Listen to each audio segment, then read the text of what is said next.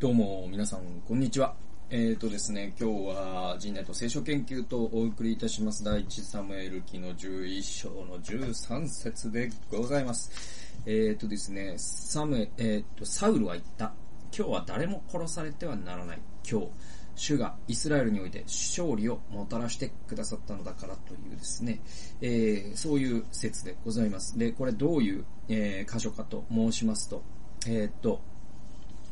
あの、サウル王がですね、えー、油注がれてからですね、そして王になりました。そうすると、アンモン人ナハシュという、えー、まあ、その隣国といいますか、敵国、えー、がですね、まあ、攻めてきたんですね。うん。で、えっと、それに対して、まあ、サウルは奮い立ちます。そして、えっと、うん、まあ、そこでですね、奮い立って、本当にですね、卓越したリーダーシップをですね、発揮するんですよ。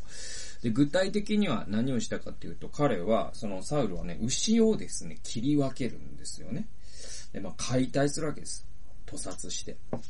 えー、その後に、えっ、ー、と、死者に託して国中にその牛を送ったんですよ。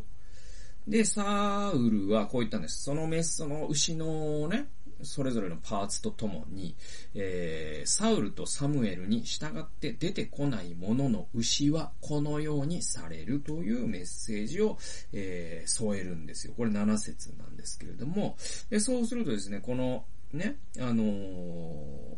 こうメッセージはすごい効果てきめんに響いて、で、多くの、えー、まあ7節だと、ね、彼は一区引きの牛を取り、それを切り分け死者に託してイスラエルの国中に送り、サウルとサムエルに従って出てこない者の牛はこのようにされると言った。主の恐れが民に下って彼らは一斉に出てきたと。で、えー、サウルはベゼックで彼らを数えた。するとイスラエルの人々は30万、ユダの人々は3万人であった。で、うんぬんとあって、えー、っとですね、非常に卓越した指揮を発揮して、この戦争にまあ、結論から言うと勝ちます。で、この、サウルってですね、すごい卓越したリーダーシップをですね、発揮するんですよ。例えばね、その、サムエルと自分っていう名前を併記させるのも、すごい彼の賢さの表れだと思うんですよ。えー、つまり、その、サウルが、えっ、ー、と、油注がれる前は、その事実上のイスラエルのリーダーっていうのは、えー、サムエルだったんですよね。で、もちろんその大祭司というのはサムエルの、まあ、ドラ息子たちなんだけど、霊的な指導者っていうのは間違いなくサムエルで、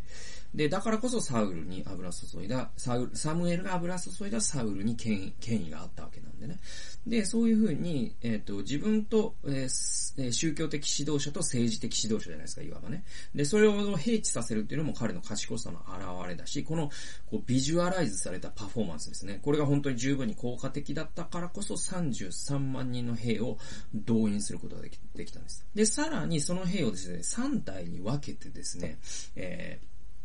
えっ、ー、と、11節だと、翌日サウルは兵を3組に分け、夜明けの見張りの陣、見張りの時に陣営に突入し、昼まで安門陣を撃った。生き残った者たちはチリチリになり、二人の者が共にいることはなかったということで、本当に壊滅状態にまでですね、えー、戦いに勝つわけです。で、えー、これも戦略的にも、すごい軍事的にもですね、うん、あの、卓越した勝利を収めたわけです。でね、この時に、あの、実はその前回の動画で言ったことなんだけど、そのサムエル、あ、ごめんなさい、えっと、サウルが、えー、サムエルから油を注がれて、えー、王になった時に、27節、10章の27節ですけれども、しかし横島な者たちは、こいつがどうして我々が救えるのかと言って軽蔑し、彼に贈り物を持ってこなかった。しかし、彼、えー、サウルは黙っていたというくだりがあるんですね。つまり、多くの人たちは王様万歳って言って、えー、イスラエルに王様がね、えー誕生したことを祝ったんだけど、えー、何人かの人たちは、いや、あんなのに、あんなにあいつ調子乗ってんのみたいな感じで、サム、サウルを軽蔑したんですよ。で、その時に最初の戦いにサウルが、えー、勝った時に、サウルの周りにいた側近たちは、あの、王位継承の時に、ね、ブツブツ文句言って、ね、サウル王様を軽蔑した奴らを今こそ粛清すべき時なんじゃないんですかって言うんですよ。え、12節です。民はサムエルに言った。サウルが我々を治めるのかと言ったのは誰でしたか？その者たちを引き渡してください。彼らを殺しますと。で、それに対するサウルの応答が今、先ほど読んだ13節でサウルは言った。今日は誰も殺されてはならない。今日、主がイスラエルを勝利、イスラエルにおいて勝利をもたらしてくださったのから、だからということで、本当にですね、あのー、もう反対者たちを殺しちゃいましょうよ。今、今は本当にあなたはもう勢いに乗ってるんですから、みたいなことを言われた時にも、いや、いや、今日はそういう日じゃないよと。イスラエルが勝利した日だから、誰も死んではならない。それは反対者も一緒に収めていくのは王だからねっていう、本当にですね、素晴らしい判断をしたんですよね。で、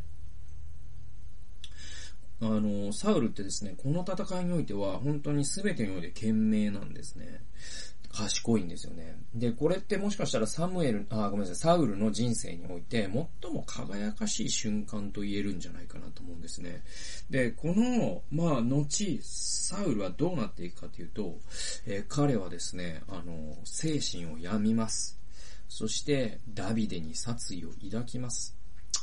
で、えっと、祭司の務めというものを軽蔑するという、まあ、後々出てきますけど、そういう罪を犯します。そしてサ、えー、サムエルはですね、サウルを、やっぱりね、が王になったことを本当に後悔する。そういう悲しい人生を歩んでいくんですよ。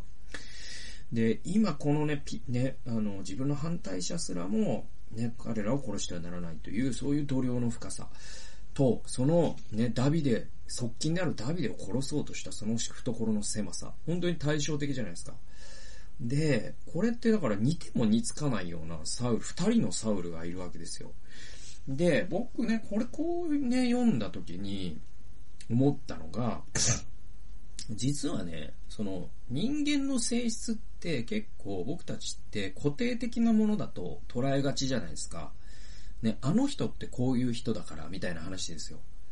ね。で、レッテルを貼って、人間っていうのはこういう、ね、変わらないんだっていうさ、そういう風に、えー、レなんていうのかな、人間の性質を固定的に捉えがちだと思うんですよ。それって多分認知的に楽だからなんですよね。レッテルを貼っちゃって、いや、あの人怒りっぽいから、あの人は臆病だからとかですね、あの人は噂好きだからとかですね、えー、なんかね、そういうふうに、えー、人にレッテルを貼ってキャラ化してですね、それを固定的に捉えた方が認知的には楽じゃないですか。それを修正していく必要はないんだから。ね、だけど、現実ってそうじゃないんですね。ある一人の人間が、ある時は聖人君子のように振る舞い、ある時は悪魔のように振る舞うということってあるんですよ。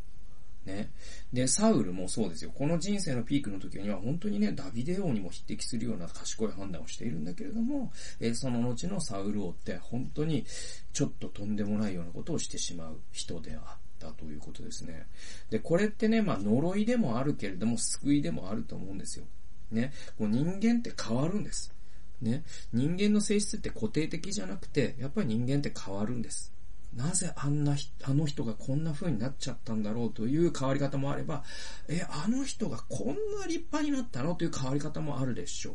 でもそういう風に変わるからこそ、ね、今はもう本当にもうその人のことを考えると失望しかない。悲しい。もうきつい。もう思い出したくもない。そういう人がもしかしたらあなたの家族とか大切な人の中にいるとしても、それでも希望を持てるのはやっぱり人は変わるからなんです。ね。でいて、僕がじゃあ、多少今マシな、ね、人間だと自分のことを思ってるとしましょう。まあ、マシでもないと思うけど、まあ、あえてそう言わせてください。マシだと思うとしましょう。ね、だけど、それ、慢心しちゃダメなんですね。いつか、今はそうだけど、いつか僕がサウルのような権力の亡者になったりですよ。あるいはなんか差別思想みたいなクソ思想に染まらないとも限らないんですよ。油断しちゃダメですよ、皆さん。あ の僕がもう悪魔のような動画を 差別動画を 出し始めないとも限らない。人間って変わるんだから。ね。で、だから油断しちゃダメなんです。だからこそ僕は。ね、常に学び続けない、続けないといけないし、神に祈り続けないといけないんですよ。ね。だから人は変わるから、他者については希望を持ち続けるべきだし、自分については今いいと思っても警戒を怠ってはいけないんです。というようなことを僕はそのサウルという人がいかに人生の中で触れ幅があったというかということから学べるんじゃないかなと思ったという。まあ今日はそんな動画でございました。最後まで聞いてくださってありがとうございました。それではまた次回の動画及び音源でお会いしましょう。さよなら。